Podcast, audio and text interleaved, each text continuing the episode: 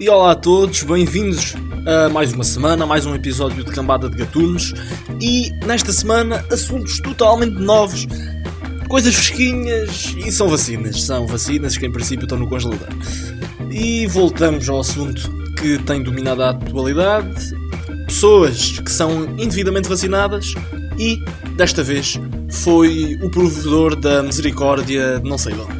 É mais uma das muitas polémicas instaladas com a administração da vacina da Covid-19 a pessoas que não fazem parte do grupo prioritário.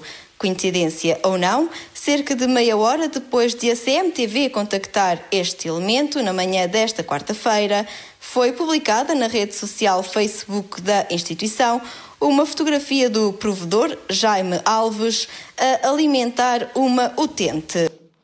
Ou seja, basicamente, quando somos vacinados e não temos justificação para tal, arranjamos uma velha. Eu, em princípio, o que vou fazer é: Oh mãe! Mãe! Pronto, e em princípio vou ser vacinado, vou agora fazer ser vacinado, depois tiro uma foto com a minha mãe, pode ser? Hum? Por outro lado, não foi só este senhor que foi vacinado indevidamente, também o vereador do PS da Câmara Municipal de Torres Novas foi vacinado, porque diz ele, sobrou uma. Em Torres Novas, os rumores já corriam na vila e a discussão chegou mesmo a ser levantada na reunião da Câmara Municipal. Afinal, o que se faz às vacinas que sobram? Eh, aquilo que foi definido foi que, na eventualidade de existirem sobras, eh, porque seria um desperdício, eh, passariam para os bombeiros. Na eventualidade dos bombeiros presentes já terem sido vacinados, passaria para o Serviço Municipal da Proteção Civil do Serviço Municipal de Proteção Civil que foram vacinados? Também. Quem é que foi? Acho que a gente tem que saber. No eu, caso... não se, eu não sei se está nos critérios. Peço muito, peço desculpa, eu não quero aqui fazer um caso disto, mas eu acho que nós temos de tratar isto com frontalidade. Não o disse, mas a verdade é que, à data, Carlos Ramos, ex-padre e vereador da Proteção Civil, já estava imunizado contra a Covid-19, apesar de não cumprir os critérios do Plano Nacional de Vacinação. Numa resposta por escrito, Carlos Ramos confirma a toma. É que eu realmente eu não percebo. Uh, nós na semana passada já vimos um caso de um padre que também tinha sido vacinado indevidamente. Mas quer dizer, um padre os padres gostam de Deus, adoram Deus. Não percebo porque é que querem ser os primeiros a evitar ir ter com Deus. Não estou aqui a perceber. Então foi mais ou menos o seguinte: o senhor diz que só foi, só foi vacinado porque andava a acompanhar a proteção civil e os bombeiros no processo de vacinação. Epá, e realmente parece que sobrou uma, não é? Epá, mas é incrível que sobra sempre uma. Nunca sobram duas e, ah, sei lá, uma pessoa a morrer por perto. Não, nunca, nunca acontece. Sobra sempre uma e é para, em princípio, é para um presidente da Câmara ou para um vereador. Estão sempre ali por perto. Incrível. Os nossos políticos sempre, sempre no terreno. Pá, é pena que só quando há vacinas, porque eu tenho ali, por exemplo, uma valeta para arranjar e não há aqui ninguém por perto a dizer: opá, sobrou uma valeta, toma lá. Não, ninguém, ninguém há. O problema é que se fazem isto com vacinas, imaginemos o que fazem com, sei lá, dinheiro do género. Olha, é verdade, ontem que o senhor eh, presidente recebeu um milhão de euros. Epá, sim, é verdade. Mas vocês, jornalistas, realmente, é que eu andava a fazer hum, o acompanhamento de uma carrinha de valores. Hum, e imagina, epá, sobrou um milhão. Epá, eu não queria que aquilo fosse transformado em resíduos, está a ver? E então fiquei com eles. Mas não se preocupe que eu vou oferecer uma fundação. Uma fundação que por acaso é minha. Hum? E vai saber, em princípio, isto era o João Berardo. Mas eu, eu apresento a solução ideal para este tipo de problemas. Quem levar indevidamente a primeira dose não leva a segunda. Não, isso, é, isso seria injusto. Para mim, tem de levar. Não estamos aqui para brincar com a saúde de ninguém, quer dizer. Mas leva, mas leva no rabo. E em princípio, com uma seringa de pasteleiro. E eu até já sei qual é que vai ser a reação da, a reação da pessoa. E, e, epá, e a minha também. Quando eles levam com. Ai, ai o quê, pá? Ai o quê, ó? Vais com um pau? Mas na sequência de problemas como estes no processo de vacinação, como já vimos na semana passada, aliás, o coordenador da Task Force, formada para o mesmo efeito, acabou mesmo por se demitir. Depois de várias polémicas com não prioritários a furarem a fila para serem vacinados, uma situação semelhante decorrida no hospital liderado por Francisco Ramos levou o antigo secretário de Estado adjunto e da Saúde e ex-diretor do IPO de Lisboa a solicitar um inquérito à Inspeção Geral das Atividades em Saúde. Francisco Ramos demitiu-se do cargo de coordenador da Task Force logo na terça-feira, mas só esta quarta tornou pública a demissão. Ah, mas não, não, não. Afinal, não. Afinal, demitiu-se por causa de problemas no hospital que era coordenador. Mas demitiu-se do quê? Da direção do hospital? Ah, não, demitiu-se foi da Task Force. Porque, em princípio, dava mais trabalho, não é? E mais exposição também. E pronto, e assim já recebeu assim uns bons milhões nestes meses e agora mete-se no, mete na alheta, não é? Mas isto é mais ou menos, mais ou menos, só para termos aqui uma noção, o equivalente político a isto. Opa, o Benfica está em crise. Está. Epá, então o Luís Felipe Vieira vai demitir-se. Vai demitir-se da oficina que é proprietário. Hum? Na sequência do bom comportamento de Portugal no processo de vacinação.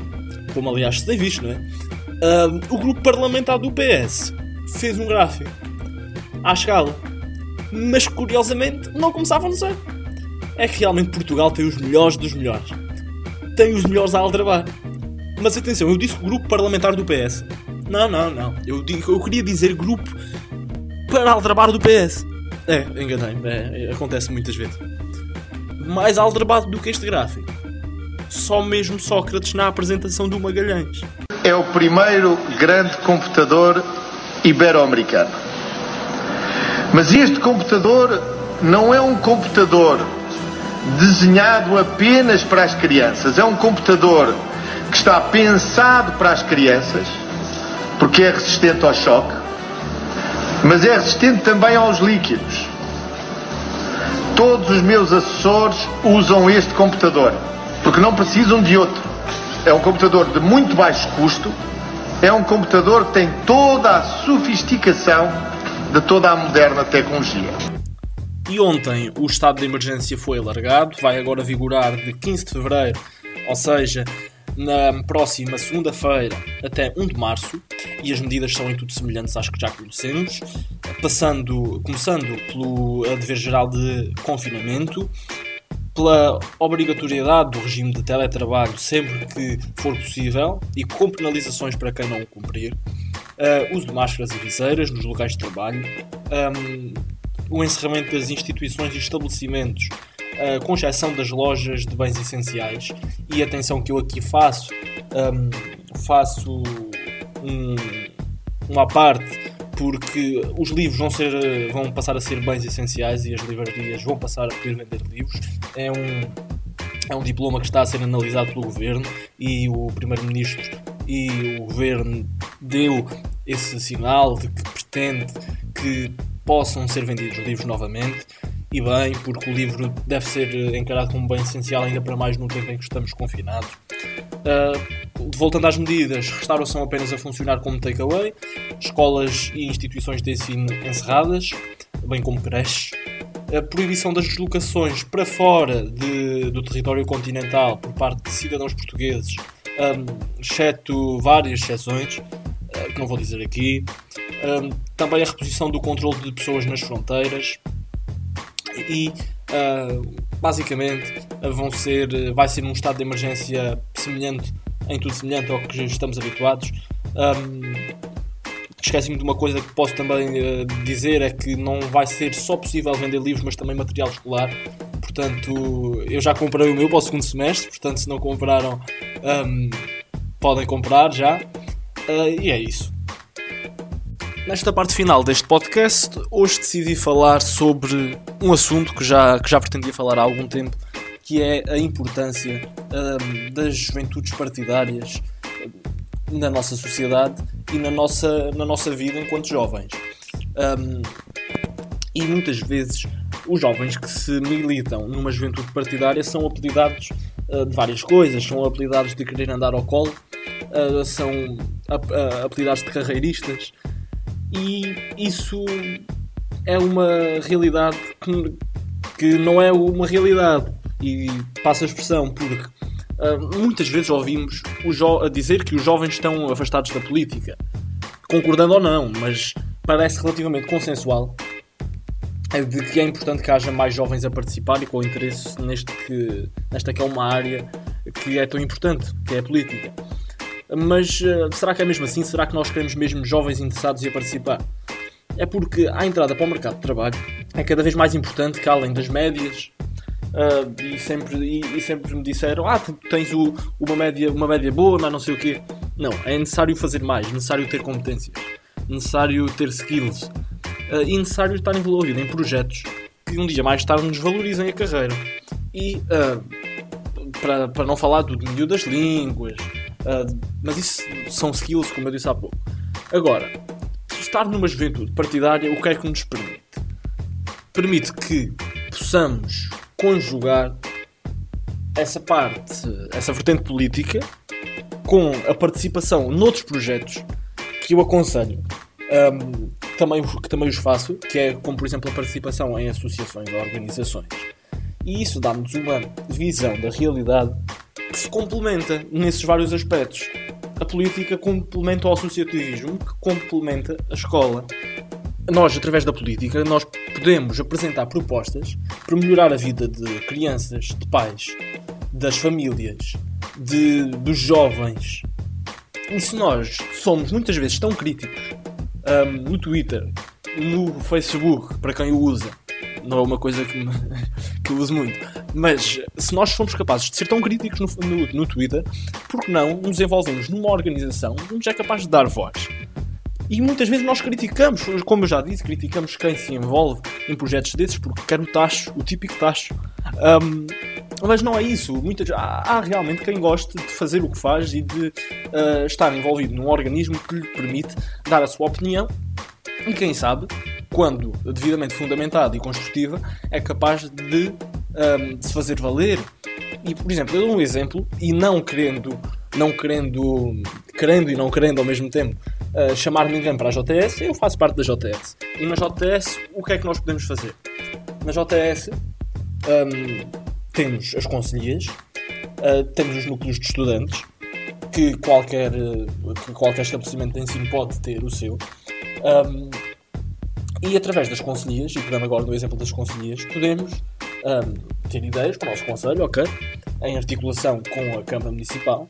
Um, mas uh, a conselhia trabalha num, num, e isto, atenção, isto é aplicável a outras, a outras Jotas, à, à Juventude Social Democrata. Não estou aqui, como já disse, para, para, para chamar ninguém para a JTS, estou a dar o meu exemplo porque conheço.